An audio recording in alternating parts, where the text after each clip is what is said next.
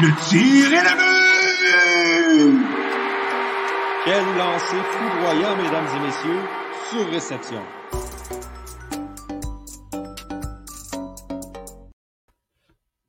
Bonjour mesdames et messieurs et bienvenue à Sur Réception, le podcast 100% hockey du Club École. On est de retour cette semaine et avec encore une fois une émission assez chargée, un épisode euh, qui risque d'être très intéressant puisqu'on a beaucoup à discuter avec vous. Euh, on salue d'ailleurs au passage tous ceux et celles qui nous écoutent en direct que ce soit sur Facebook, Twitter ou même sur YouTube. Et on salue également ceux et celles qui vont nous écouter en différé un petit peu plus tard au courant de la semaine. Euh, cette semaine au programme, euh, qu'est-ce qu'on a? Bien, on a bien sûr le Canadien de Montréal qui est vraiment, euh, c'est pas l'idéal la, passe dans laquelle le, Canadien se retrouve. Mais on a également le Rocket de Laval qui a, qui a repris les activités hier soir. Tout ça et bien plus. Sans plus attendre, j'aimerais qu'on accueille Jérémy Labry, Antonin Martinovitch et Victor Desilets, mes trois collaborateurs de toujours. Salut les boys, j'espère que tout va bien. Euh, et avant qu'on se lance dans l'analyse des déboires du Canadien, il y a une nouvelle de dernière heure dans, les, euh, dans les 20 dernières minutes une, transaction dans la Ligue nationale de hockey qui implique un ancien du Canadien de Montréal, donc les sénateurs d'Ottawa qui envoient Alex Galchenyuk et Cédric Paquette aux Hurricanes de la Caroline en retour de Ryan Dezingle. Un échange donc à deux pour un. Trois joueurs qui sont dans la dernière année de leur contrat. Euh, Galchenyuk qui, était, qui était arrivé avec, Ottawa sur le marché des agents libres. Paquette, lui, avait été acquis du Lightning par transaction. Et pour Ryan Dezingle, ben, c'est un retour là, à Ottawa. On se souvient, il avait fait partie des, euh, des joueurs de, de l'échange de Matt Duchesne dans le temps qui l'avait envoyé à Columbus. Et bon, maintenant, il se retrouve en Caroline et de retour à Ottawa. Euh, rapidement, Jérémy, toi, ce que tu dis, ton opinion est claire. Euh, Ottawa est l'équipe clairement gagnante. Ah ouais, mais clairement, c'est sûr que Hurricanes viennent chercher un grit intéressant dans, euh, dans Cédric Pocket qui leur manquait peut-être, mais sinon, Galchenyuk, je veux dire, apporte pas grand-chose de plus aux Hurricanes, tandis que Ryan Dezingle est un joueur de la LNH il a beau peut-être pas être au niveau qu'on attend de lui, mais il joue sur un troisième, quatrième trio, sûrement même dans le top 6 à Ottawa, on s'entend. Donc, euh, je pense que c'est une victoire claire du côté d'Ottawa. Oui, effectivement. Euh, c'est difficile d'être en désaccord avec ça. Euh, Antonin, toi, est-ce que tu vois Ryan Dezingle peut-être euh, est-ce que tu vois un de ces trois joueurs-là, en fait, re-signer avec son équipe à la fin de la saison? Dezingle, est-ce que ça pourrait devenir une pièce intéressante pour les sénateurs dans les prochaines années? Euh, je pense que oui. Euh, c'est un joueur qui a beaucoup, beaucoup de qualité offensive. Là, on l'a vu dans les dernières années. Il s'est vraiment démarqué. C'est pour ça que la Caroline l'avait signé. c'est un joueur qui a assez de potentiel offensif pour jouer dans un top 6, même si idéalement, euh, tu as une formation qui est assez, euh, dans le fond, profonde, qui a assez de profondeur pour le mettre dans ton top 9. Mais je pense qu'il va venir vraiment par un solide boulot. On pourrait le mettre sur un trio avec euh, Josh Norris et Brady Ketchuk. puis ça, d'après moi, ça pourrait faire des flamèches. Là. C'est, c'est vraiment beaucoup de talent offensif sur une ligne. Donc, je pense que oui, euh, Designos, s'il connaît une bonne campagne, les sénateurs pourraient être tentés de leur signer. Victor, pour Alex Galchenyuk, c'est sa cinquième formation. Sixième équipe. Ouais, ben sixième équipe, j'allais dire cinquième dans les trois dernières saisons. Euh, sixième si tu remontes après ça avec le Canadien de Montréal. Euh, cinq équipes en trois saisons. Est-ce que ça sent la fin pour lui dans la Ligue nationale de hockey? Ben, je pense que oui. Là. Je pense que dans l'échange, il a été plus une pièce ajoutée en, contrepartie, mais ce n'est pas l'élément que les Hurricanes voulaient aller chercher. Parce que je crois que des joueurs euh, comme Galchenyuk sont assez, comment dire, interchangeables dans le sens qu'il n'y a, pas, il a pas une dimension à son jeu euh, qui est unique, qui fait en sorte qu'il est indispensable pour une équipe. Par, contre, euh, Paquette, euh, comme, euh, comme Jérémy l'a dit, ça peut être un, un, élément intéressant quand les matchs vont être plus serrés, quand tu vas avoir besoin d'un petit peu plus de robustesse, d'énergie, peut-être quelque chose de quoi la Caroline a, manqué en série contre les, les Bruins l'année dernière. c'est un bon échange de ce point de vue-là. Il doit avoir quelque chose qu'on ne sait pas qui s'est passé dans le vestiaire avec les Hurricanes parce que je vois pas l'intérêt de cet échange-là. Zingold est selon moi beaucoup meilleur. Euh, je sais pas si ça se dit, là, il est beaucoup meilleur, mais il est vraiment, il est, vraiment meilleur que, que les deux joueurs euh, dans, le contrebalancier. Euh, c'est un Pierre Dorion qui vient d'en réussir un bon, un, rare, un rare coup d'éclat pour ce directeur général. -là.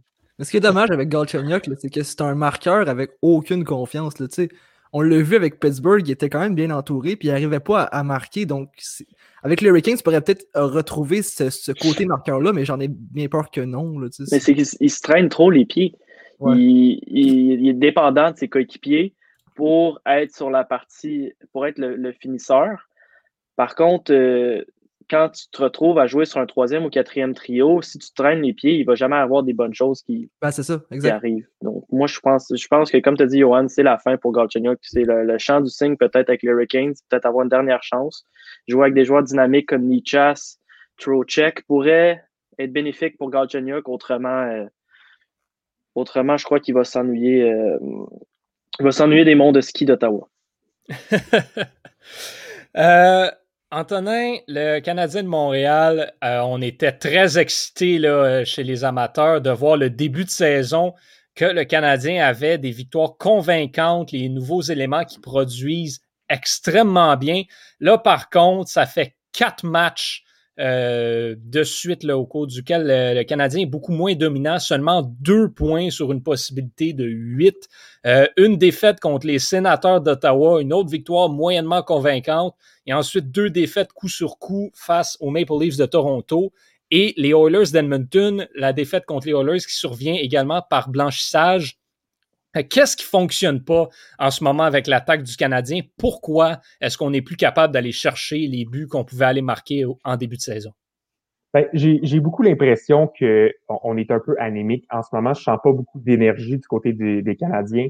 Euh, je n'ai pas l'impression qu'il y a une volonté. Euh, il n'y a, pas la petite coche qu'on avait au début de la, saison. On le sentait. Là. Euh, les Canadiens, excusez-moi, avaient beaucoup d'énergie. Euh, était beaucoup dans l'échec avant. Puis là, en ce moment, c'est pas ça qui se produit. J'ai l'impression que les équipes se sont adaptées à l'échec avant des Canadiens de Montréal. Euh, vraiment, ils font une trappe euh, dans la zone centrale, ce qui empêche les joueurs des Canadiens de prendre la vitesse et de s'installer. C'était un peu ça le, problème qu'on avait au début de la série contre les Flyers. C'est pour ça que les Flyers nous ont battus, c'est qu'ils ont bloqué la zone centrale. on est vraiment une des meilleures équipes dans la ligue. les Canadiens sont vraiment une des meilleures équipes dans la ligue pour dans les contre-attaques. Et en ce moment, on a de la misère à faire ça.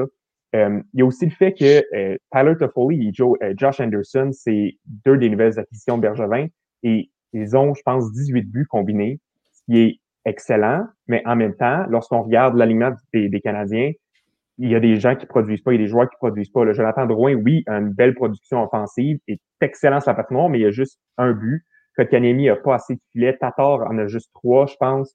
Donc, on a besoin de plus de production l'air. Les joueurs qui étaient là, euh, avant euh, cette année doivent produire parce qu'en ce moment, j'ai l'impression que les Canadiens, c'est que les nouveaux venus qui font un impact. Euh, Jake Allen a quatre victoires. Edmondson joue du bon hockey.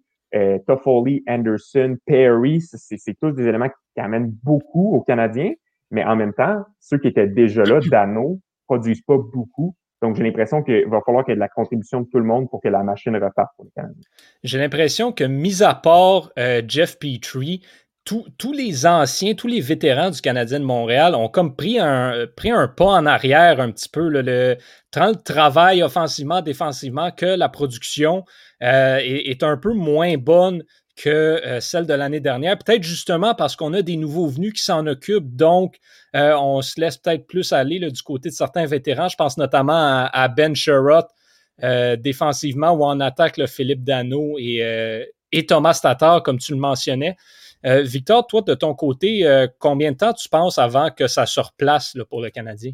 Ben, écoutez, j'aimerais dire que le Canadien va sortir fort ce soir. C'est ce qu'Edmondson a annoncé publiquement, qu'on allait voir une équipe des Canadiens euh, transformée, peut-être plus comme au début de la saison. Par contre, je ne suis pas convaincu qu'en deux jours, un jour de voyagement entre les deux, l'équipe a, le temps de brasser la soupe assez. je crois que chaque bonne équipe va avoir des passages à vide dans, cette saison, surtout écourtée avec beaucoup de matchs. Si tu perds le momentum, ça, ça, ça, vient extrêmement te coûter cher. Par contre, Canadien a une semaine de congé après le match de ce soir. Donc, euh, je les vois perdre ce soir, malheureusement. Je pense que Toronto va être capable de, de, museler l'effectif complet du Canadien comme ils l'ont fait euh, si bien mercredi. Mais samedi prochain, après une semaine de travail intense, puis je crois pas que Claude Julien va, va, va, va ne pas écorcher ses joueurs à l'entraînement. Ça va être très physique, très intense. Les Canadiens devraient être de retour sur le, le chemin de la victoire samedi prochain. Par contre, ce soir, je ne m'attends pas à, ce que l'équipe nous, refasse vivre les, gros scores du début de la saison. Ce que je trouve intéressant dans, le clash entre les Canadiens et euh, les Maple Leafs, c'est que ces deux équipes euh, qui ont perdu contre Ottawa et ont eu des réactions complètement différentes. Ça a vraiment changé la séquence qu'ils vivent présentement. Toronto a perdu dans son premier match, je ne me trompe pas, et a compris que, regarde, on est peut-être Toronto, on a peut-être Matthews, on a peut-être Tavares, et name it, mais on peut se faire battre par une petite équipe si on ne joue pas correctement. Donc, ils ont mis les bouchées doubles et depuis ce temps-là, ils mettent les bouchées doubles à chaque match. On s'entend que le match contre les Canadiens, le Canadien a été battu de vitesse sans arrêt, n'arrivait pas à suivre la rencontre. Et du côté du Canadien, c'est complètement différent. Eux, on a perdu contre, contre Ottawa aussi, mais au lieu de se dire ça, de se dire, regarde, on va revenir à l'équipe qu'on était avant, on va revenir au rythme qu'on avait avant, on s'est dit, on est pourri, regarde, on arrête de patiner. Et cette équipe-là a plus de vouloir, a plus de, de On dirait qu'elle joue pour jouer sans plus. Elle ne court pas après la, après la rondelle, la balle, ouais, la rondelle, euh, ne va pas se battre en fond de territoire. Puis c'est vraiment des causés de Canadien qu'on voyait avant et qu'on voit plus depuis ce, ce, match-là qui a coupé les jambes de l'équipe complètement. Il va falloir que le Canadien se ressaisisse parce que si on regarde le classement, on s'attendait à une course très serrée, mais là, avec la semaine de repos, Montréal va inévitablement tomber en dehors du portrait des séries. Ils sont présentement à égalité avec 18 points avec les Oilers d'Edmonton. Les Jets affrontent les Sénateurs ce soir, devraient passer en avant du Canadien. Et les Flames ben, affrontent les Canucks. S'ils l'emportent, ils vont passer à 17 points et donc seulement à un point de Montréal. On va se retrouver avec une triple égalité à 18 points si le Canadien perd. Les Jets à 19 et Toronto à 23. Euh, ça va prendre donc une victoire là, de, de, Edmonton ou Calgary au courant de la semaine pour que le Canadien tombe à l'extérieur du top 4 de sa division. Ça va donc être encore plus important là, de sortir en Lyon après la semaine de repos et de, et de se ressaisir là, après l'espèce de passage à vide qu'on est en train de vivre. Hmm. Euh, si, on, euh, si on regarde maintenant ailleurs dans la Ligue nationale de hockey. On reviendra un petit peu là, aux Canadiens en, fin d'émission pour parler de l'avant-match et de ce qui les attend face aux Maple Leafs euh, ce soir. Il y a une équipe qui retient particulièrement l'attention, mais pas nécessairement pour son produit euh, sur la glace, tant que le produit sur le banc. On parle bien sûr ici des Blue Jackets de Columbus et de l'entraîneur euh, colorier qu'est John Tortorella. bon, tout le monde connaît la situation avec Pierre-Luc Dubois. Et euh, lors, euh, il y a deux matchs, je crois, c'est Patrick Lainé, le nouveau venu, qui a écopé aussi de, son temps de glace. La question qu'on veut poser, euh, qu'on veut poser également à ceux et celles qui nous écoutent en direct, est-ce que John Tortorella a encore sa place dans la Ligue nationale de hockey? Personnellement, aussi, aussi ignoble et méchant que ça puisse paraître, j'ai tendance à dire que oui, pour la simple et bonne raison que Tortorella a, oui, un style très, très expressif, très différent peut-être euh, des entraîneurs modernes, peut-être un style un petit peu plus euh, ancien, mais ce qui fait, ça marche. Les Blue Jackets de Columbus ont, sont quand même euh, l'équipe qui a balayé le Lightning de Tampa Bay, sont quand même l'équipe qui a sorti les Maple Leafs de Toronto la saison suivante et sont présentement euh, dans le portrait des séries de leur division. Ils sont troisième à seulement un point des Panthers de la Floride et deux du Lightning de Tampa Bay. Certes, ils ont plus de matchs de jouer, mais force est d'admettre que les Blue Jackets gagnent quand même avec un effectif qui, sur papier, est vraiment pas impressionnant outre Patrick Liney et euh, bon, peut-être Seth Jones et, euh, Zach Wierenski, c'est très moyen ce qu'on a. Là, on rajoute à toute cette situation-là Miko Koivu qui prend sa retraite après seulement, je pense, sept matchs avec les Blue Jackets de Columbus. Euh, ça en dit peut-être long sur le personnage qu'est Tortorella et sur le fait qu'il n'est peut-être plus aussi apprécié par ses joueurs qu'il l'était. Mais d'un point de vue statistique, ce qu'il fait, ça fonctionne encore. Euh, donc, moi, pour l'instant, j'ai tendance à dire que tant que les Blue Jackets ne se retrouvent pas dans une situation euh, mauvaise au niveau du classement, mais il n'y a pas de raison de congédier John Tortorella. Mais euh, Antonin, j'aimerais avoir ton opinion, toi, là-dessus. Qu'est-ce que tu en penses? c'est sûr que Tortorella est un peu euh, à la belle époque, là, dans le temps où les, les entraîneurs pouvaient faire un peu ce qu'ils voulaient, clouer n'importe quel joueur au banc, les engueuler, puis s'en tirer. Euh, personnellement, je suis contre cette méthode d'entraînement-là, euh, parce que je trouve pas que c'est bénéfice. C'est bénéfique pour les joueurs, pour l'atmosphère euh, qu'il y a dans l'équipe. Euh, moi, je me demande vraiment si quand est-ce que Kakalainen, le directeur général des Blue Jackets, va faire OK, ben, parce que ça vaut plus la peine que je garde Tortorella au détriment de mes joueurs. Euh, il était prêt à échanger du bois juste pour ça. Ben, il, y a, sûrement d'autres facteurs mitigants. Mais en même temps, si l'année, ça fonctionne pas avec lui et Tortorella, est-ce qu'il va vouloir rééchanger l'année ou est-ce qu'il va changer l'entraîneur? Parce que honnêtement, rendu là, moi, je commencerai à chercher ailleurs parce qu'il y a beaucoup de bons entraîneurs sur le, marché. Euh, il y a Alain Astredine qui serait peut-être intéressé à avoir un, poste à temps plein. Euh, donc, moi, je, je, regarderais ça. Moi, je pense pas que Tortorella a encore sa place. C'est sûr que oui, sur la patinoire, ça joue bien. Euh, sauf qu'en même temps, il y a une question de pour que tes joueurs soient heureux parce que c'est eux qui vont, gagner, c'est pas ton coach. Euh, donc, à un moment donné, si tes joueurs sont plus heureux, ça fonctionne plus, il y a, une déconnexion entre les deux. Euh, donc, moi, je pense que Tortorella a plus sa place. Je pense que cette année, ça passe sa casse pour l'équipe et lui. Euh, S'il n'y a pas des résultats sur la patinoire, j'ai peut-être l'impression que Kekalainen va aller voir ailleurs pour son, coaching. Patrick Laine a quand même été, parce qu'il faut, il faut le mentionner, là, oui, oui, on dit, OK, ouais, Tortorella a benché, pardonnez-moi le, le, terme anglais, Patrick Laine, mais le match suivant, Laine a été l'attaquant le plus utilisé euh, par les Blue Jackets. Là. Donc, c'est quand même important de le, de le souligner. C'était, euh, bon, il trouvait que, bon, il y, avait un problème au banc avec Patrick Liney. On l'a assis pour la troisième période, mais le match suivant, ça a semblé, en tout cas, euh, pour l'instant, revenir à l'ordre. Victor, est-ce que tu avais quelque chose à ajouter? Oui, ben, moi, je suis d'accord avec toi, Johan. J'aimerais dire que Tortorella, selon moi, c'est un peu le Tom Brady du hockey dans le sens pas que, que c'est le GOAT ou le greatest of all time, mais Tom Brady et John Tortorella, ils ne laissent personne indifférent. Ça, c'est Pierre Varcheval qui a dit ça au Super Bowl, puis ça m'a beaucoup marqué. Brady comme Tortorella, tu peux l'aimer ou tu ne l'aimes pas.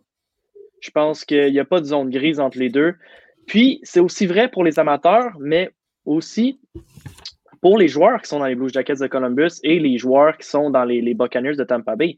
Je crois que Tortorella a une mentalité de gagnant. Puis euh, j'aimerais ressortir l'expression du tube de pâte que j'ai utilisé l'autre jour. Là. Tortorella est capable d'aller chercher le, meilleur de ses joueurs. Écoute, tu l'as dit, Johan, l'effectif des, des, Blue Jackets, c'est vraiment pas reluisant. C'est pas impressionnant. Tu as Seth Jones qui est excellent. Il peut jouer 32 minutes par match, mais les 28 autres minutes qui n'est pas sur la patinoire, ça va être des David Savard, ça va être des défenseurs beaucoup plus ordinaires. Puis je crois pas que euh, Columbus, sans avoir un, coach qui sort le meilleur de ses joueurs, est capable de rivaliser tout court dans la Ligue nationale. Je crois que à ce moment-là, c'est quasiment plus d'adapter ton effectif autour de ton entraîneur parce que sa méthode, elle est quand même prouvée. Il y a eu des, bons succès. Ils ont donné une bonne opposition au Lightning de Tampa Bay l'année la dernière, dernière, avant de, après les avoir balayés il y a deux ans.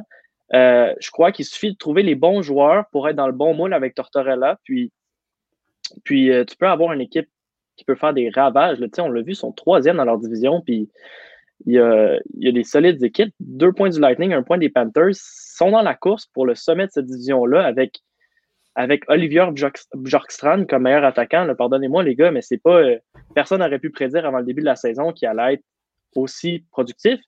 Puis on parle pas de Jack Roslovich non plus, qui depuis qu'il est arrivé avec mhm. Tortorella, dans ses six derniers matchs, euh, neuf points, pareil, c'est super impressionnant. C'est pas que noir avec Tortorella, il y a des, il y a des joueurs qui thrive ou qui, euh, qui ont besoin d'un coach comme ça pour, euh, pour avoir du succès. Euh, C'était à cause de ça. Artemi Panarin, je pense, là, était sorti publiquement pour dire à un moment donné que lui, appréciait le, le, style de, coaching de Tortorella puis qu'il avait très bien aimé jouer sous ses ordres. Ben, c'est comme je disais, il n'y a personne qui est indifférent, tu l'aimes ou tu l'aimes pas, mais sa recette, elle fait ses, résultats, puis je vois pas pourquoi il perdrait son poste. Quand Columbus gagne des matchs, puis joue du bon hockey, somme toute. Euh, sur Facebook, on a Pierre-Luc Lavallée qui nous dit que sa façon de coacher est assez old school, mais euh, est probablement la cause là, pour laquelle les joueurs étoiles quittent euh, les uns après les autres les Blue Jackets. Jérémy, toi, qu'est-ce que tu as à dire là, en, lien avec ce commentaire-là? Ben, ça, je penserais. Moi, personnellement, je pencherais plus, peut-être plus du côté d'Antonin parce que, justement, tu sais, aujourd'hui, dans la LNH, les statistiques prouvent que ça te prend des joueurs étoiles pour gagner la Coupe Stanley, te rendre loin en série. Puis oui, c'est vrai que John Tortorella, son style de jeu peut, comme dire en bon français, pousser dans les fesses des, joueurs qui patinent pas assez et leur faire connaître les meilleures saisons qu'ils ont connues euh, à jamais. Par contre, aujourd'hui, les joueurs étoiles, c'est des business. on n'est plus à l'époque de Scotty Bowman où les joueurs devaient dire pardon monsieur, oui monsieur. C'est-à-dire que l'entraîneur aujourd'hui est, plus employé, euh, pour, employé aux joueurs que le contraire, en fait. C'est ça que je veux dire, c'est que puis c'est prouvé par le fait que, ce que fait euh, Pierre-Luc Dubois, en fait, aujourd'hui, un, joueur étoile, si tu nuis à, son succès, il va passer à un autre appel. Il n'a pas le temps de niaiser. Euh, il veut euh, aller le plus loin possible dans sa carrière, puis il ne s'arrêtera pas avec toi. Pierre-Luc Dubois l'a fait. Il a arrêté de patiner complètement, puis il a fait tout pour se faire échanger.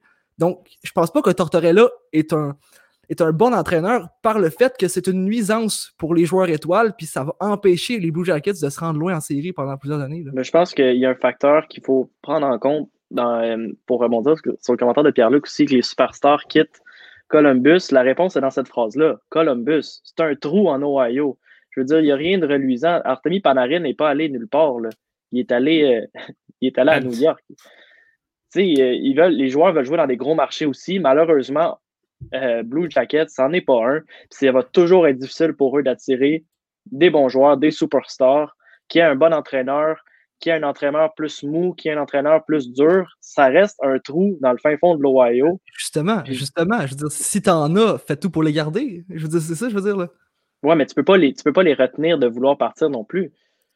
Ben, si je regarde, mettons, euh, regarde, le Jazz de l'Utah dans la NBA, ils ont Donovan Mitchell, qui est peut-être un des meilleurs joueurs de la ligue, puis il reste là parce que l'équipe fait tout pour, pour, pour, qu'il soit bien à cette petite ville-là, Salt Lake City, qui a de 200 000 personnes, c'est tout petit, puis c'est perdu dans, dans, le désert, là, tu sais. Ben, je veux dire. C'est sûr, puis tu sais, est-ce que. Un, bon exemple, euh, Buffalo, c'est pas le plus gros marché de hockey euh, de l'histoire non plus. Là. Ils ont quand même réussi à attirer Taylor Hall puis à garder Jack Eichel. c'est sûr que si tu donnes un, contrat de, 84 millions à quelqu'un ben. de 21 ans, non, je, comprends, je comprends, les gars, mais, mais je veux dire, Taylor l'a signé pour un an parce que faut pas oublier que son entraîneur, je crois que c'est Ralph Kruger, était son entraîneur aussi à Edmonton, sous lesquels il avait eu extrêmement de plaisir et de succès. Euh, oubliez pas là, que Buffalo, on, laissait partir beaucoup de joueurs dans le temps, comme Daniel Brière, parce qu'il voulait juste plus jouer là-bas. C'est une ville où est-ce qu'une maison sur quatre est, quasiment placardée, là, des, villes américaines euh, plates. je veux dire, quand tu es une superstar, tu rendu euh, une image de marque, là, comme disait Jérémy, là, tu veux te retrouver euh, dans du, bon côté de la business, puis c'est pas dans des villes comme Buffalo ou, Columbus que, tu réussis à avoir la meilleure visibilité, avoir une meilleure image de marque. C'est sûr. C'est sûr et certain. Euh, on, a un, on a un autre commentaire sur, euh, Facebook pour peut-être revenir euh, deux petites minutes aux Canadiens. Francis Lavallée, lui, se demande quel joueur, quel, qu'est-ce qui manque aux Canadiens? si on a un joueur, un type de joueur, qu'est-ce qui manque aux Canadiens de Montréal? Pour, euh, pour l'aider à aller chercher, euh, à aller regagner peut-être la confiance et la stabilité, ou du moins pour le garder à l'avenir lorsqu'on aura des, bonnes séquences. Euh, comme moi, j'ai envie de dire que c'est à la défense que, ça passe. Définitivement, à long terme, le côté gauche de la défensive va être, va être très, très intéressant à suivre. On a, on a cinq espoirs euh, cinq jeunes défenseurs gauchers qui sont tous capables de, faire la Ligue nationale dans les années futures, mais en ce moment, c'est vraiment pas très reluisant. Et ça, fait quelques fois qu'on le dit que Ben Sherrod euh, sur un top 2, c'est vraiment pas l'idéal. Donc, moi, rapidement, personnellement, j'aurais envie de dire que euh, ce qui manque aux Canadiens, c'est un, un défenseur gaucher top 2. Parce qu'à l'attaque, ben, la profondeur est là. Puis avec quelques années encore, ben, les jeunes comme Suzuki et Kotkaniemi vont avoir pris toute la confiance du monde qu'ils ont besoin. Donc l'attaque n'est plus tant un problème. C'est en défense là, que, oui, on a peut-être la meilleure défensive depuis des années, mais il manque encore quelque chose. Et à gauche, en ce moment, c'est pas, euh, c'est loin d'être parfait. Moi, je te dirais que ça manque, il manque un défenseur mobile qu'il soit à gauche ou à droite. Ben oui. Je pense qu'à date, on a Petrie, Romanov. Les autres, là, ça patine pas fort fort non plus. Kulak est capable de le faire, mais c'est très moyen. Là. Puis Weber, là, il se fait conner plus souvent qu'autrement. Donc, euh, je pense que ça prend un deuxième Petrie là, pour, ou un deuxième Romanov là, pour supporter l'attaque, puis euh, réussir à ramener, euh, donc de faire des belles contre-attaques aussi, là, à, vitesse Ben, je que à vitesse que l'équipe joue, en fait. Le reste de l'équipe roule très vite. Là, tu sais. Je l'ai, je l'ai souvent dit qu'il manquait un joueur, un défenseur à caractère offensif, mobile, capable de transporter la rondelle. Je l'ai dit depuis le début de l'année. Puis à toutes les fois, je me fais dire Ah, on a Jeff Petrie, on a Alex Romanov. Ah ben là, regarde contre Toronto. Il n'y a pas un défenseur, à part Petrie, qui est capable de sortir de sa zone avec la rondelle. Il n'y en a pas un. C'est ça que ça fait. Romanov pourrait le faire, mais il est débordé. Romanov est capable. Il est débordé depuis une coupe de match, là, ça n'a pas de sens. Je pense qu'on l'a peut-être un peu rushé. Là, tu sais. Mais non, mais c'est pas, je pense pas qu'on l'a rushé. Je pense que c'est c'est le fait qu'il joue pas avec un défenseur qui, qui joue du, du très bon hockey en ce moment. Là. Je pense qu'on ça. s'attendait à ce que Kulak vienne le stabiliser. Ce qui s'est produit en début de saison, mais là, Kulak commence à, à avoir de la misère. Euh, puis là, ce soir, il va jouer avec Mété. Je sais pas si ça va être le meilleur partenaire pour lui. Euh, C'est vrai que- surtout contre euh, surtout contre les Leafs, c'est une grosse offensive. Mhm. Mais euh, Romanov, là, il faut un défenseur de style Edmondson qui est capable d'être là défensivement pour lui, puis l'entourer, parce que Romanov peut pas faire tout seul, surtout à son bas âge. Donc, je pense pas qu'on l'a rushé, mais je pense qu'il faut le bon partenaire, il faut de l'encadrement. Moi, quitte à ce qu'on le mette avec Weber et que Weber joue un peu moins, qu'on mette Petrie plus longtemps, moi, ça m'irait. Personnellement, j'ai envie de dire aussi que c'est justement. Il faudrait que Romanov soit à gauche. Oui, il est capable de jouer à droite. Oui, il a déjà joué à droite. Ça reste un gaucher naturel. Et ces jeunes-là, quand ça commence, c'est important de les mettre à la position qui leur est naturelle. Romanov, faudrait qu'il joue à gauche. Euh, donc, c'est- est-ce que la solution serait de le mettre avec Petrie ou Weber, peut-être plus Weber? Euh, peut-être que c'est ça, puis c'est ça, tant mieux. Mais je pense qu'à droite, là, pour cette année, c'est peut-être pas l'idéal. Dis, j'aimerais. Marc-André. oh. Ouais, Ouais, vas-y, vas-y. Ben, pour répondre aux commentaires de Francis, j'aurais envie de dire que euh, je crois pas qu'il manque un type de joueur au Canadien. Je trouve que le Canadien a tout dans son effectif. Euh, on a de la vitesse, on a du format, on a du gabarit, on a des, du talent, on a de la vision du jeu, on a tout en défensive aussi, on a de la mobilité. Là, je veux dire, peut-être que c'est plus difficile pour des, des Edmondson, des Charrot de sortir la rondelle du territoire. Par contre, Charrot en offensive est excellent. Là. Il, peut, euh, il peut apporter l'attaque, il peut, euh, il peut aussi rouler sur la ligne bleue, il peut exploser sur le bord de la bande, puis contourner le filet. J'aime beaucoup le jeu de Charrot offensivement. Je crois pas qu'il manque un type de joueur en particulier aux Canadiens, mais je trouve qu'on a trop de jeunes leaders. Dire, on, on se repose trop sur des, euh, des Philippe Dano en ce moment, des Suzuki, des Jonathan Drouin, des Josh Anderson. Par contre, euh, les, vrais leaders de cette équipe-là, les Weber, les Price, je pense qu'ils prennent pas assez de part de responsabilité dans cette équipe-là. Je pense que c'est un problème à l'interne chez le Canadien de Montréal présentement. Ce n'est pas un, type de joueur qui nous manque parce que sur papier, je suis convaincu que l'effectif du Canadien a tout pour réussir. Puis on l'a vu au début de saison, ils ont tout pour réussir. C'est un problème à l'interne qui doit gérer de façon interne avec les gars qui en chambre. Il faut qu'on se regarde dans le blanc des yeux, on se ressaisisse, puis qu'on aille au combat, tout le monde ensemble, on se bouge les pieds, on finit nos mises en échec, puis on envoie des, rondelles au filet. Euh, je, voudrais, parler de quelque chose aussi. Je crois, de, l'analyse que je fais des derniers matchs, euh, le Canadien était très bon au début de la saison parce qu'il contrôlait la zone neutre. Il était vraiment passé maître dans l'ordre de contrôler la zone neutre. Il forçait les attaquants adverses à se débarrasser de la rondelle et puis euh, était capable de faire énormément d'entrées de territoire offensive en contrôle de la rondelle. Par contre, les équipes qui ont, ont affronté ont, eu le temps de faire du vidéo, ont eu le temps de voir tout ça. Puis là, on s'est mis, particulièrement contre, contre Toronto mercredi, à pincher les joueurs du Canadien adverse. Puis, le Canadien n'avait jamais fait face à cette adversité-là. Il n'était pas prêt, donc il se débarrassait de la rondelle, la rejetait en fond de territoire, puis on n'était pas les premiers sur la rondelle. Donc, c'est une, une, adaptation qu'il faut faire, mais il faut que le Canadien, pour revenir à son succès, reprenne le contrôle de la zone neutre. Si tu veux faire du placement de rondelle, tant qu'à moi, c'est une très bonne stratégie, mais il faut que tu t'assures d'être le premier à aller chercher la rondelle dans le coin, puis pas euh, rester, pousser la rondelle en fond de territoire, puis après jouer la trappe, faire de l'échec avant à un joueur, alors qu'il y en a deux qui restent amovibles dans zone neutre. Il, y a l'adaptation qu'il faut qu'il faut se fasse chez le Canadien à l'interne pour retrouver euh, nos beaux jours du début de la saison. Une, ouais, une autre chose que j'aimerais que les Canadiens euh, fassent, c'est que je sais que Claude Julien a l'habitude de, de, rouler ses quatre lignes, ce qui, fait, ce qui fait un peu la force de Montréal. Mais en même temps, on a un futur centre numéro un en Suzuki. J'aimerais ça qu'on le voit, que, que, le Canadien le fasse jouer plus que 20 minutes par fois. Que ce soit 20 minutes, 20 minutes 30, 21 minutes, c'est ton meilleur joueur sur le, à, à l'offensive, selon moi. Et j'aimerais ça qu'on le fasse jouer un peu plus que 17-18 minutes. Même si c'est déjà l'attaquant qui est le plus utilisé du côté de Montréal, je pense que Suzuki en a encore plus à donner. Je pense que de le mettre dans une position où vraiment on compte sur lui, ça va le faire grandir encore plus. Puis ça va peut-être un petit peu pousser son développement. Puis tu sais, Suzuki, moi j'aime beaucoup ce que je vois de, de, lui depuis le début de la saison. Il impressionne beaucoup de personnes. Je pense qu'il faudrait donner un, un, une coche de plus de temps de jeu selon moi. Comme oui, tu et... dis, comme tu dis, Antonin, là, je pense qu'on a deux centres euh, comme, qui jouent très bien en défensive en Suzuki puis, euh, puis Dano. Donc, pourquoi à chaque match est-ce que je vois euh, le quatrième trio affronter McDavid et Matthews? C'est, c'est des, des, des, séquences qui sont complètement perdues parce que le, le, le, quatrième trio fait, ne fait que se défendre pendant ce temps-là, puis il ne fait rien. Là, ça, ça vient vraiment, vraiment tuer ce que la profondeur pourrait amener à l'équipe. Mais, un, oui, je suis d'accord que euh, Suzuki devrait peut-être jouer. Puis c'est surtout que ben, tu peux te permettre de le faire jouer plus souvent. Puis quand ça va moins bien, ben, tu réduis un petit peu son temps de jeu parce que tu as d'autres trios qui peuvent faire le travail également. Tu peux faire des essais-erreurs. Je suis pas d'accord, par contre, là, de dire que le quatrième trio amène rien. Je dirais même ouais, jusqu'à dire que dans les derniers matchs, c'est le trio qui amène le plus ouais. euh, à Montréal. Il se passe toujours quelque chose quand Evans et Lekonen sont, euh, sont sur la glace.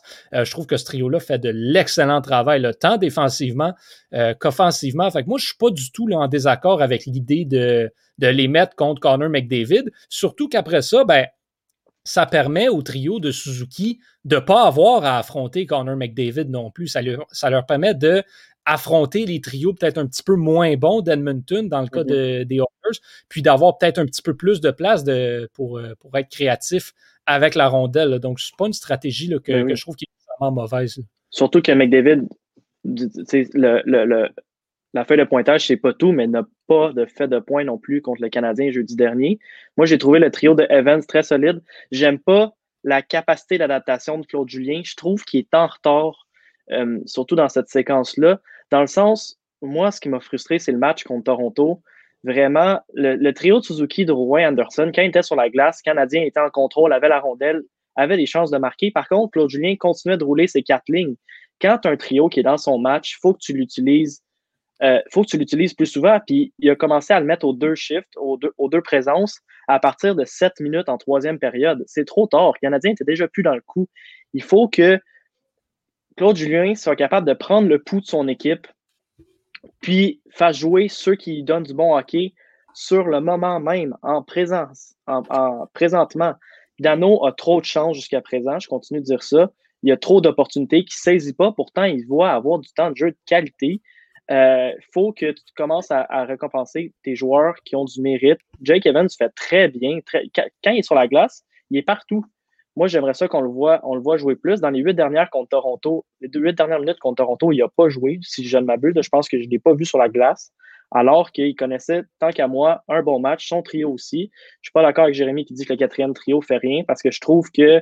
Je sais pas qu'il fait rien. Je, je, dis que le mettre contre les meilleurs trios l'empêche d'en faire plus. C'est ça que je dis en fait là. Je suis d'accord un peu avec ce que Jérémy dit. Je pense que ce qu'il essaie de dire, c'est que quand on le met contre les meilleurs trios, le Canadien est dans sa zone souvent, souvent, souvent en début de saison, c'est pas ça qu'on faisait. On le mettait pas tout le temps contre les meilleurs trios. Puis c'est là qu'il y avait un petit peu plus de facilité à se démarquer. Euh, mais là, quand on le met contre McDavid, c'est Evans contre McDavid. J'ai l'impression qu'on a, on a un troisième trio B qui pourrait torcher n'importe quel autre quatrième trio si on le faisait jouer contre eux autres. Oui, ça, ça, c'est là que ça permettrait de créer de l'offensive. J'aimerais beaucoup mieux mettre Dano contre McDavid ou peu importe exact. que de mettre Evans parce que Evans va battre presque n'importe quel quatrième centre dans la ligue en ce moment. De, ce point de vue-là, je, suis entièrement d'accord euh, là-dessus.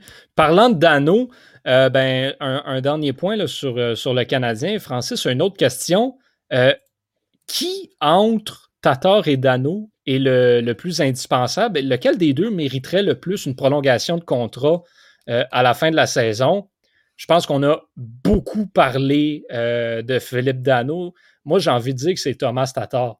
Euh, Thomas Tatar est un ailier gauche, chose que le Canadien n'a simplement pas. Euh, c'est tous des alliés droits qu'il y a dans cette équipe-là. Mis à part Jonathan Drouin, c'est pratiquement juste des alliés droits qu'il y a dans le top 9. Euh, et là, on est pris pour envoyer Toffoli à gauche. des fois, c'est Armia qui va jouer à gauche. si on enlève Tatar de l'équation, ben, Caulfield, quand il va rentrer peut-être l'année prochaine, il va se ramasser à gauche lui aussi. Puis comme on parlait avec Romanov, tu veux le garder à droite pour commencer ses premières saisons dans la Ligue nationale. Euh, donc, moi, pour ça, je crois que le Canadien se doit en fait de re-signer Thomas Tatar pour au moins deux, ans, euh, même s'il est peut-être plus le même joueur qu'il était autrefois. Euh, Antonin, tu, tu, fais des signes de oui de la tête. je crois comprendre que tu es d'accord. Euh, je suis entièrement d'accord. Je pense que c'est aussi, Johan, que je suis un grand fan de Philippe Dano. Euh, mais euh, je pense que Tatar, Tatar est incroyable. Il, il, il, a dépassé mes attentes depuis qu'il est arrivé avec Montréal. vraiment, là, il, spectaculaire offensivement. Là, il me surprend à chaque match. je pense aussi que c'est quand la dernière fois, les gars, qu'on a vu une équipe gagner la Coupe Stanley en roulant quatre lignes qui sont balancées? C'est rare. je veux dire, il y a tout le temps un Crosby Malkin, un O'Reilly Bozak, a tout le temps un, one-two punch, un, deux premiers trios qui sont excellents, et ensuite un 3-4 qui sont un peu plus défensifs avec un petit punch offensif. Euh, puis Canadien, je pense pas qu'il va être capable de gagner la coupe avec quatre lignes comme ça. Il te faut ton joueur étoile qui a de step up. Il te faut tes trios qui jouent 22 minutes par match pour euh, tire l'opposition, pour aller les fatiguer. Euh, on l'a vu avec la ligne de Crosby, avec la ligne d'O'Reilly, avec la ligne de Backstrom Ovechkin. On a tout le temps vu ça dans les années précédentes avec Kane Taves. Tu avais tout le un premier trio incroyable. Euh, non, non, c'est sûr que Bozak, euh, c'est pas, c'est pas Malkin, là, on s'entend. Mais tu sais, il y avait tout le temps euh, un, bon deuxième centre. Il y avait deux premiers trios qui jouaient la plus grande partie des matchs. Puis en, en, en, en se départissant de, de Dano, j'ai l'impression qu'on va avoir vraiment, on va faire OK, Suzuki, Kotkanemi, premier, deuxième centre. Vous, vous jouez 20 minutes par match les deux. Fait 40 minutes, les deux autres, ils jouent fait 12 minutes, puis l'autre 8 minutes. Ça va faire en sorte qu'on va pouvoir peut-être monter un, un centre de Laval. Fait ça va laisser la place au, à, peut-être à un Payling, puis à Evans de monter sur le troisième trio s'il est prêt l'année prochaine. Euh, je pense qu'à un moment donné, c'est ça qu'il faut faire. Il faut, faut, faut, monter les joueurs de Laval pour qu'ils se développent. Euh, parce que tu gagneras pas avec 9, 12 euh, joueurs à ton offensive qui sont payés 4 millions chacun. Non, non, il t'en faut qu'ils sont payés 7 millions, il t'en faut qu'ils sont payés 2 millions. Euh, oui, c'est bien la balance, mais en même temps, il faut qu'à un moment donné, tu fasses le switch, qu'il y a des joueurs qui prennent le, le, statut d'étoile, puis qu'il y a d'autres joueurs de Laval qui montent. Jérémy l'a dit tantôt, ça t'en prend des joueurs étoiles dans ton équipe. Dans le hockey d'aujourd'hui, tu n'as plus le choix. C'est comme ça que ça marche malheureusement. Puis là, le problème que le Canadien a, c'est que ces joueurs étoiles sont pas prêts encore, sont pas rendus des joueurs étoiles. Et, euh, et c'est pour ça que dans les prochaines années, ça va, ça va être extrêmement important, et cette année également, de bien les développer, de leur donner de la place, de les habituer à jouer euh, dans ces rôles-là. En fait, je te dirais que ces joueurs étoiles, c'est Weber et Price, mais ils seraient prêts maintenant. Mais c'est ceux qui, qui, qui entouraient ces joueurs-là qui sont pas prêts pour tout de suite. Oui, exactement, exactement. Puis, euh, puis on en parlait hier soir, il, y a, un petit peu un, décalage là, de peut-être deux saisons, dans le sens où justement, quand Suzuki, Kotkaniemi, euh, Caulfield et tout ça vont être prêts pour être les vraiment joueurs étoiles de l'équipe, ben Price et Weber vont être rendus trop vieux pour pouvoir être un, pour pouvoir les, accompagner également là-dedans et encore pouvoir être des joueurs euh, aussi efficaces qu'ils le sont encore présentement? Euh, peut-être, euh, je pense que pour regarder la situation contractuelle du Canadien, là, si on regarde ça présentement, le Canadien va avoir 15 500 000 pour signer quand même une bonne panoplie de joueurs, les gars. J'ai une petite liste. Payling, Mété, Fleury, Kotkaniemi, Lekonen, Armia, Dano, Tatar. Je crois que, mis les deux derniers, le Tatar et Dano, on est capable de s'en tirer raisonnablement bien. C'est tous des joueurs que j'aimerais voir de retour avec le Canadien. Puis vraiment, ça va être entre Tatar et Dano qu'il va falloir faire un choix. Euh, J'aborde dans, dans, le même sens que vous, le Tatar. Peut-être qu'il n'est pas est moins productif cette saison. Par contre, je pense qu'on peut tous admettre qu'il fait des bonnes choses sur la patinoire. C'est une question de détail pour lui. C'est une fraction de seconde que la rondelle de trop sur son bâton, une feinte euh, qu'il devrait peut-être pas essayer au lieu de, de remettre la, rondelle à son coéquipier. Par contre, c'est quand même un atout offensif. Puis c'est un poison. Quand il est sur la glace, puis il a la, rondelle sur son bâton, on sent qu'il y a quelque chose qui pourrait arriver de dangereux, alors que Dano est complètement anémique. Puis euh, je pense que c'est lui qui va, qui va être le bouc émissaire pendant cette saison morte. Puis je, je, m'en plains pas. Honnêtement, je préfère beaucoup avoir Tatar dans mon alignement que Philippe Dano. moi euh, vas-y.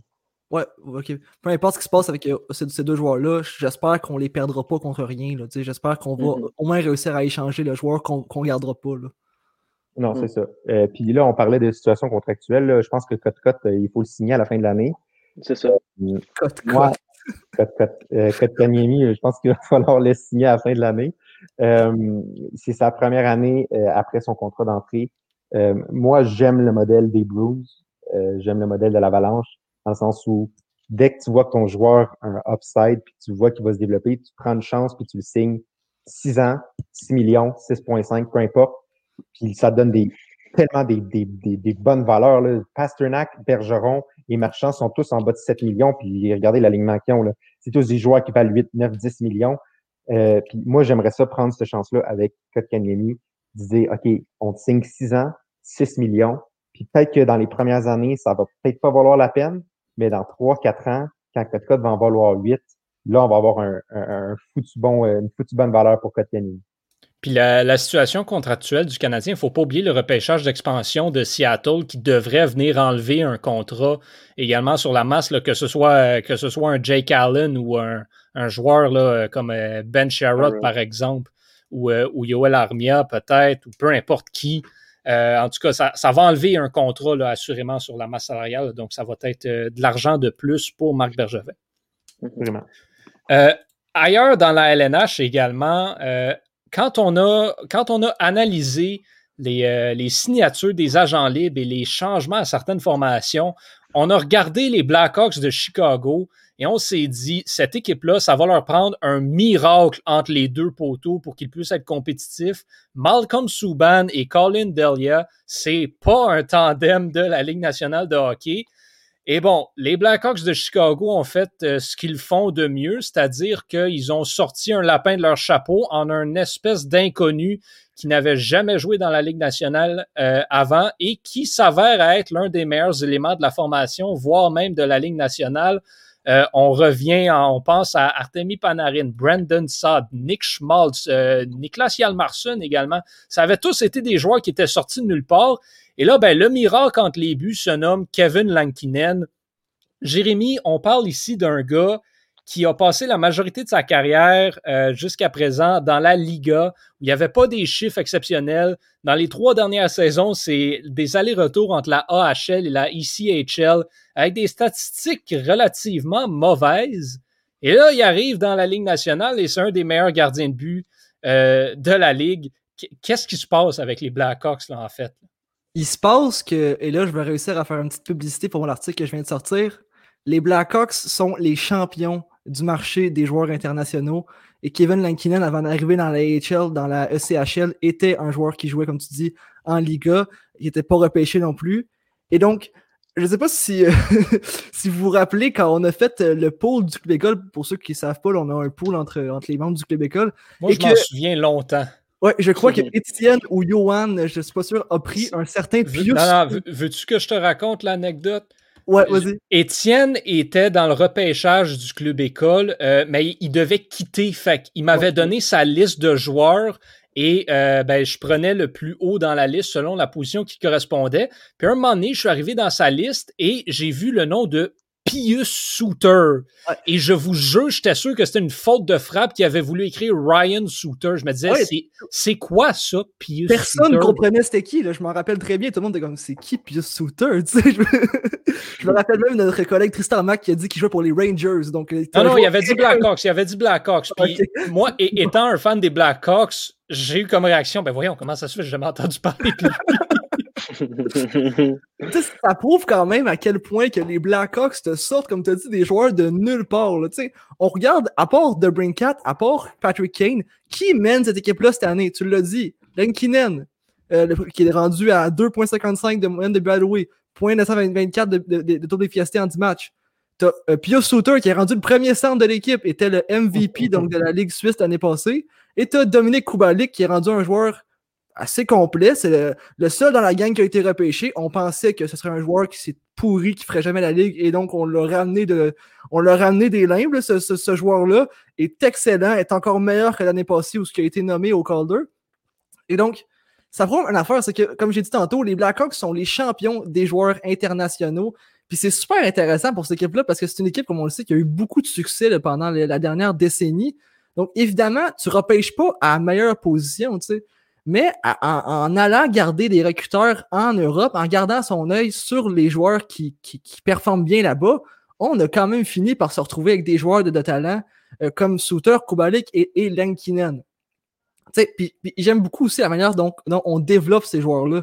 Euh, je sais pas, Johan, tu vas pouvoir me confirmer vu que je sais que un, tu suis plus les Blackhawks que, que moi, là, mais je trouve qu'on les développe comme des joueurs professionnels au lieu de les développer comme des vulgaires recrues qui n'ont rien prouvé. Parce que ces trois gars-là, en tant que tel, à part Lankinen, donc qui débarque de la AHL et qui n'a pas eu des statistiques fourrettes non plus, là, mais euh, Kubalik et Souter, là, on les développe vraiment comme des joueurs qui ont, qui ont, qui ont bien performé, des joueurs pros qui savent ce qu'ils font, on les met dans, toutes les situations de jeu et ça rapporte. Là, Pius Souter, c'est un rendu le premier centre, comme j'ai dit tantôt, marque les gros, les gros buts. Même chose pour Dominique Koubalik. Malheureusement, et euh, ça, c'est ce, que je pense qui va arriver dans les prochaines semaines ou dans les prochains mois. Ben, Pius Souter et Lankinen, c'est encore des joueurs qui sont en complet apprentissage de la LNH, même si le garde, c'est des joueurs qui ont, de l'expérience. Donc, j'ai peur que ils ralentissent et que là, c'est là qu'on va voir que la perte de, Jonathan Taze, la perte de Kirby Duck, le manque de gardien numéro un, ça va rattraper cette équipe-là. Et excuse-moi, Johan, mais je pense que les Blackhawks ne feront quand même pas des séries. Ben, moi, moi, en fait, euh, j'ai écrit un article plus tôt cette saison là, qui dit, pour dire que en fait, c'était le parfait moment pour les Blackhawks de ne pas faire les séries. Puis parce que si tu regardes euh, le repêchage, il y a beaucoup de défenseurs gauchers qui sont disponibles et c'est exactement ce qui manque euh, à la relève des Blackhawks. Et j'aime le point que tu dis, que tu as mentionné tantôt, et j'en avais parlé dans mon article, dans le noyau de jeunes joueurs des Blackhawks en ce moment, il y a seulement Kirby Duck qui a été purement repêché par Chicago. Parce qu'Alex de Brincat a été repêché par les Blackhawks, mais avec un choix du Canadien de Montréal. Alex Nylander, Dominique Kubalik, Pius Souter, Dylan Strom, ça a tout été acquis par des transactions, cela. Et donc, euh, puis on oublie aussi là-dedans euh, des jeunes joueurs aussi en défensive. Ian Mitchell, qui est sur la première paire avec Duncan Keith, fait de l'excellent travail. Philippe Kourachev aussi, une bonne recrue. Et quand Taze va revenir, quand Dak va revenir, euh, ça va permettre de peut-être venir placer tout le monde à cette bonne place-là. malheureusement, défensivement, ça semble être la fin pour Brent Seabrook. Personnellement, je suis un de ceux qui pense qu'il il a joué son dernier match dans la Ligue nationale, donc ça va peut-être être un petit peu plus dur pour les Blackhawks de ce côté-là. Mais la bonne nouvelle, c'est que euh, Adam Bogvist est prêt à revenir au jeu. Donc, là, ça, va être intéressant à suivre les Blackhawks qui sont là quand même euh, dans la course aux séries. Si la saison se terminait aujourd'hui, sont à égalité avec les Hurricanes au quatrième rang de la division centrale, mais avec quatre matchs euh, de plus de jouer par contre. Tu l'as dit, Johan, c'est un, un pieux shooter sur une deuxième ou troisième ligne, là, il va tout casser. Là, puis ça, en plus, quand Kirby Duck puis euh, Taze va revenir, ça va au moins permettre de sortir Madison Bowie de l'attaque. C'est pas un, un défenseur. Là, on, a, on a des flashbacks de Mark Pessick qui avait euh, un défenseur a marqué un tour du chapeau, je pense, sans jouer sur une quatrième ligne, quelque chose comme ça. Euh, d'ailleurs, parlant de Mark Pessick, une équipe qui va très bien également, qui est un petit peu surprenant, Jérémy, les Panthers de la Floride qui ont une seule défaite en temps réglementaire euh, cette saison. C'est une autre équipe euh, sur laquelle on se posait beaucoup de questions. Pourtant, tout semble bien aller chez eux. Mais encore là, encore là c'est des joueurs qui jouent par-dessus leur tête. Tu as Carter Vergey euh, qui a 10 points en 11 matchs. Patrick Ongvisk, il, est, point par match. Il est, présentement, il a un point par match, puis ça ne ça, durera pas, malheureusement. Ongvisk, 34 ans. Vergey, c'est un peu n'importe qui. Là, on s'entend. en, en, tout respect pour Carter Veregi, c'est un peu n'importe qui, là, mais et c'est là que je pense qu'on va manquer de buts à, en Floride parce qu'on marque pas beaucoup de buts déjà. Là. On parle de la profondeur qui produit absolument rien. Là. Le quatrième trio des Panthers présentement n'a aucun point depuis le début de la saison. Personne. Ça va faire mal quand, quand, ces joueurs-là vont commencer à s'essouffler un peu puis ralentir. Là. Puis quand on regarde d'un but, t'as as Chris Dweger. Chris Dweger, encore une fois, c'est un peu n'importe qui. T'sais. Mais Dweger joue bien depuis deux ans. Oui, il, joue ben, bien. Tant mieux parce qu'il y a un gars qui fait 10 millions en avant de lui qui devrait peut-être pas. Ben, c'est ça, c'est ça qui est plate en fait. C'est que Chris Dweger, c'est un, un goaler que si tu regardes les statistiques en tu vas voir que n'a jamais vraiment joué des saisons complètes dans la AHL ou dans la CHL. Puis c'est simple, il n'y a aucune constance en fait. C'est pour ça qu'on le sort assez rapidement. Puis dès qu'il va commencer à, perdre cette constance-là, comme, comme vous avez dit, Bobrovski, il est pourri. il ne peut rien faire pour aider cette équipe-là. Là. Non, effectivement, là, mais j'ai l'impression qu'on joue un peu avec le modèle des, des Canadiens là, en Floride en ce moment, là, dans le sens où euh, les nouveaux venus ont un impact immédiat et prononcé en Verhege et Hornbis. Euh, les deux jouent extrêmement bien. Euh, Ekblad connaît un très très bon début de saison aussi. Mm-hmm. Là. Euh, je pense qu'il est en train de prendre la prochaine étape dans son développement euh, de premier show au total. Là. Mais euh, ouais, euh, c'est, écoute, je pense que si, si l'offensive continue comme ça, ce qui m'étonnerait, comme tu l'as dit, les Panthers ont des chances de gagner, mais je je mettrais pas un 10 pièces là-dessus maintenant. Sont surprenamment un point derrière le Lightning de Tampa Bay et avec un match en main. Qui l'aurait cru? Le Lightning a gagné la Floride. je pense que les Panthers n'ont pas beaucoup de, de poussée au niveau des fans non plus. Là, ça aide pas à jouer comme du monde. Effectivement. Ah, je, ne sais pas, la, Floride, depuis deux ans, dans tous les sports, ils, gagnent tout.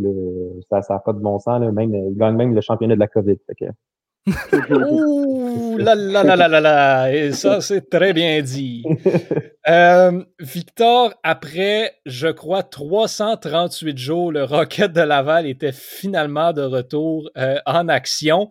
Et ça a été un résultat, euh, un résultat quand même là, assez favorable à l'avantage des hommes de Joël Bouchard. Qu'est-ce que tu as à dire sur cette première performance en presque un an? Et est-ce que ça regarde bien là, pour, les, pour le reste de la saison? Ben, c'était un match rafraîchissant. Là, après avoir écouté quatre matchs du Canadien assez ordinaires, euh, mettons que ça faisait du bien de voir du bon hockey local dans le Centre Bell. je vous rappelle que le Rocket joue au Centre Bell. Mm-hmm. Euh, je crois que le Rocket est arrivé prêt pour cet affrontement-là. J'ai été un petit peu déçu de voir que Kaden Goulet n'était pas de l'alignement, étant donné qu'il a une petite blessure mineure. Rien de, rien de sérieux selon Joël Bouchard. Mais c'est tellement impressionnant. J'aurais envie de dire que Joël Bouchard est un peu le Tortorella de la Ligue américaine. Il est assez funky dans ses réponses d'entrevue. C'est un entraîneur extrêmement difficile. Par contre, il réussit à soutirer la dernière goutte de pâte à dents de joueurs comme Joseph Blandisi, euh, Raphaël Harvey-Pinard, qui a été particulièrement impressionnant aussi hier. Sa vitesse a été euh, d'un grand bien pour, euh, pour la première. Euh, il jouait sur la première ligne du Rocket d'ailleurs. Et puis euh, Joel Teasdale, qui n'avait pas joué au hockey depuis, euh, depuis 2019, la Coupe Memorial, alors qu'il s'alignait pour les Huskies de Rouen-Noranda, revient au jeu. Un but, une passe. je pense qu'il y a, il y a une espèce d'unité collective dans, le Rocket de Laval, une espèce d'effort de groupe qui est toujours plaisant à voir jouer. C'est pas des superstars, c'est vraiment différent du hockey de la Ligue nationale. C'est moins vite, c'est moins impressionnant, mais le Rocket, c'était rafraîchissant de voir une équipe qui se donne à fond, puis tu ressens l'énergie à travers ton téléviseur. Euh, je crois que ça augure bien pour le reste des choses. Rocket de Laval, c'est leur quatrième saison dans la Ligue américaine de hockey. Ils n'ont jamais rien cassé vraiment mm. dans leurs trois premières saisons, mais cette année, je pense qu'on est voué à des plus belles choses. Euh, on a, des, on a des, très bonnes têtes de hockey aussi dans l'équipe d'entraîneurs du Rocket de Laval. Euh, l'entraîneur adjoint avec des lunettes qui était à, à Boninville-Boisbriand avec Joël Bouchard, c'est un, c'est un méchant mordu de hockey. Je sais pas c'est quoi son nom. Je Je l'ai jamais su d'ailleurs. Alex Burrows. Alex Burrows aussi. C'est des très bonnes têtes de hockey. Je pense que le fait qu'on va jouer plusieurs fois contre beaucoup d'équipes canadiennes, euh, Belleville, Toronto, Stockton, puis euh, Manitoba, on va avoir énormément de chances de faire du vidéo, de s'adapter en conséquence. Puis je crois que Joël Bouchard a tous les ingrédients sous la main pour que le Rocket soit une équipe gagnante, une équipe rafraîchissante à avoir joué. Puis moi, je vais être rivé devant mon téléviseur pour la, la plupart des games. Je, je, vous invite à faire pareil, les gars, puis les gens à la maison aussi. C'est euh, Daniel, Daniel Jacob, Jacob, le nom Daniel de, Jacob. Okay. le, le, nom de l'entraîneur adjoint que tu cherches. Et, ouais. euh, et pour le Rocket, ben, ça se continue là, parce qu'il y, y, a un match euh, également aujourd'hui au programme pour le Rocket qui mène là, présentement 5 à 1. Et, euh, et Raphaël Harvey-Pinard qui a marqué là, son, son premier chez les professionnels. 5 à 1 aujourd'hui aussi? Exactement. Wow. Donc, euh, Wow. donc là, ça, ça, ça augure bien dans ce début de saison pour le, le Rocket euh, de Laval. Est-ce qu'on peut parler de Jesse Ilonen? Je sais, les gars, on. Oui. on aime vraiment le hockey européen, là, mais je ne m'attendais pas à ce que avoir un joueur comme ça là, arriver euh, de la Finlande carrément. Et donc, le premier match nord-américain pour lui, complètement acclimaté. Il joue Ben avec aucun complexe. là, tu sais, on s'entend que la Finlande, c'est une ligue qui est peut-être plus défensive, un petit peu, plus moins, un peu, un peu- un peu moins physique aussi. Pourtant, euh, a suivi le rythme du jeu, était le premier sur la rondelle à, à chaque fois, euh, une vision de jeu extrêmement, extrêmement euh, bonne. Et donc, je trouve ça super surprenant pour un, pour Quelle passe sur le but de Blandisi aussi, là, le- je crois son premier but. Mhm. Quelle passe. Euh, puis en avantage numérique, il était vraiment le, le maestro là, de toute cette unité-là. On aurait pu penser que ça allait être Jordan Wheel, qui Ouais. était utilisé d'ailleurs sur l'avantage numérique à Montréal l'année passée, on le rappelle. Mais c'était Jesse Elonen qui contrôlait vraiment tout. Il était à l'aise avec la rondelle. Vraiment, il m'a vraiment impressionné, là, Jérémy. là. Je sais que tu as regardé le match aussi, mais c'était c'était cool c'est un- joueur que, que j'avais personnellement hâte là, de, de voir là, en, en Amérique du Nord, que je crois qu'il, dans les prochaines années, là, va assurément avoir sa place là, sur un troisième ou un quatrième trio avec le Canadien de Montréal. Euh, et, euh, et ça augure très bien pour lui, là, effectivement, euh, à ses débuts. Deuxième pub pour mon article, il y a un gars qui est disponible en Europe, son coéquipier euh, sur la même ligne que lui, donc qui est dispo gratis en Europe. Là. C'est ça. Dans les Pélicans? Marc Bergevin surveille ça de près, euh, s'il te plaît. Euh, peut-être là, juste avant de, de peut-être passer un deux minutes sur euh, le match face aux Maple Leafs ce soir, on a une question intéressante de Raphaël Beaubien sur Facebook. Si la saison se terminait aujourd'hui, qui seraient vos trois nominés pour, pour le trophée Calder? Je pense que c'est une excellente question et il y a plusieurs, euh, plusieurs joueurs intéressants qui pourraient être euh, nommés dans cette catégorie-là.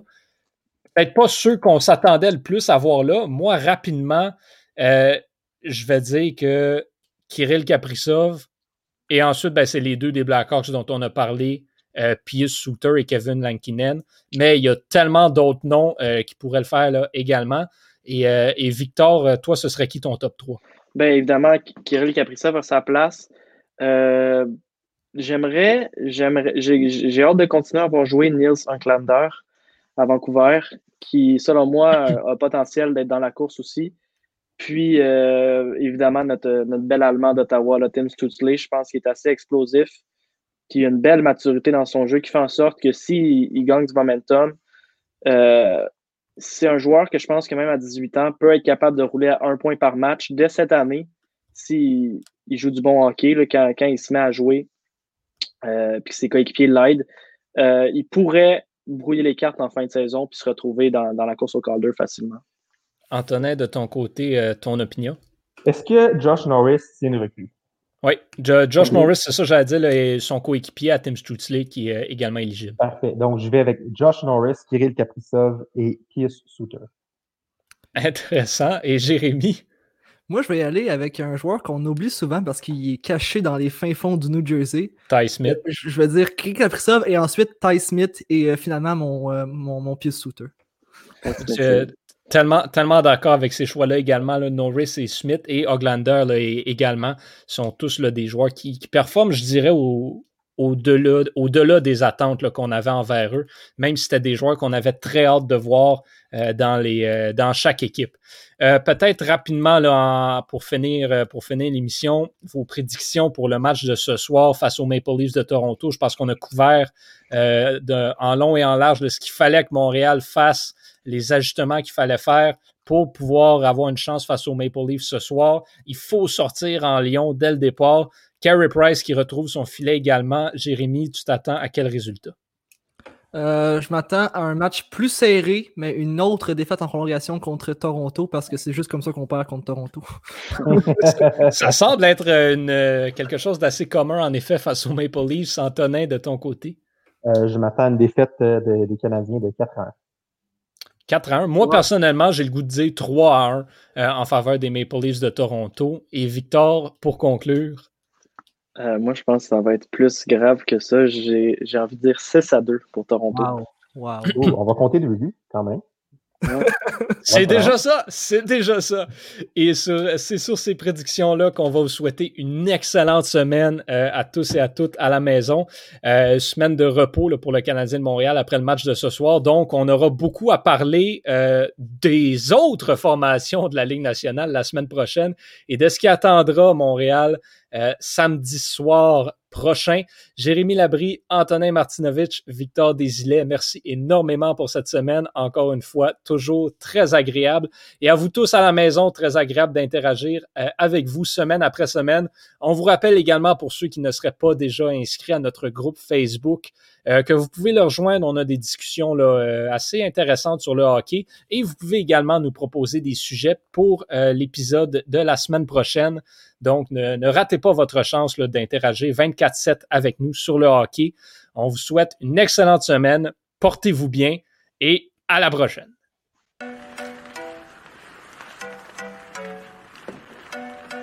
Le tir est but! Quel lancer foudroyant, mesdames et messieurs, sur réception.